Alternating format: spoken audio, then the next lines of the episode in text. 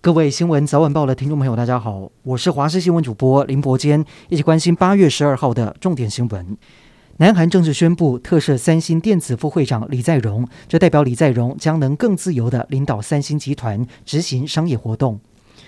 中国各地近期纷纷出现恶劣天气，在青海降下鸡蛋大小的冰雹，连续十二分钟造成许多人受伤，还有好几百辆的车辆损毁，上百头羊只死亡。同时，像是杭州、重庆等地都出现超过四十度的高温。山西则是在十号暴雨引发洪水，许多人受困，也造成房屋和道路损毁，灾情惨重。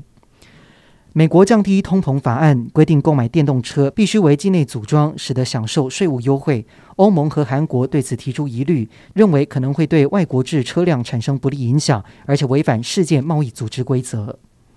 缅甸前实质领袖翁山苏姬的澳洲籍经济顾问杜内尔遭到了缅甸军政府拘禁，而且被控违反殖民时代的政府机密法。熟知这起案子的消息人士今天表示，杜内尔拒不认罪。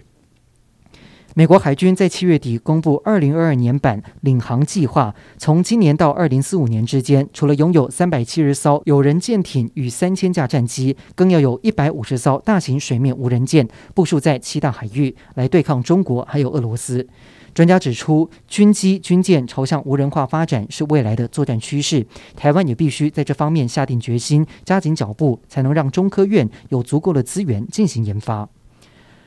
七月初，林志坚的论文门爆发以来，总统蔡英文和民进党定调力挺林志坚的清白，但始终扛不住党内以及社会的压力。为了避免选战失焦，林志坚今天主动宣布退选，而桃园市长 J.E 将由民进党立委郑运鹏一肩扛下，接棒参选。民进党秘书长林欣耀表示，总统蔡英文相信林志坚的清白，也非常不舍。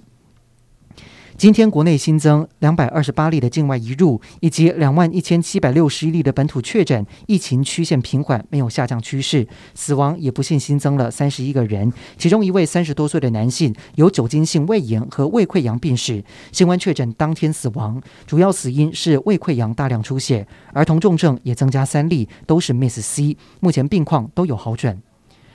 台湾消防署代表团前往荷兰鹿特丹第十九届世界警校运动会，取得十三金七银五铜的辉煌成绩。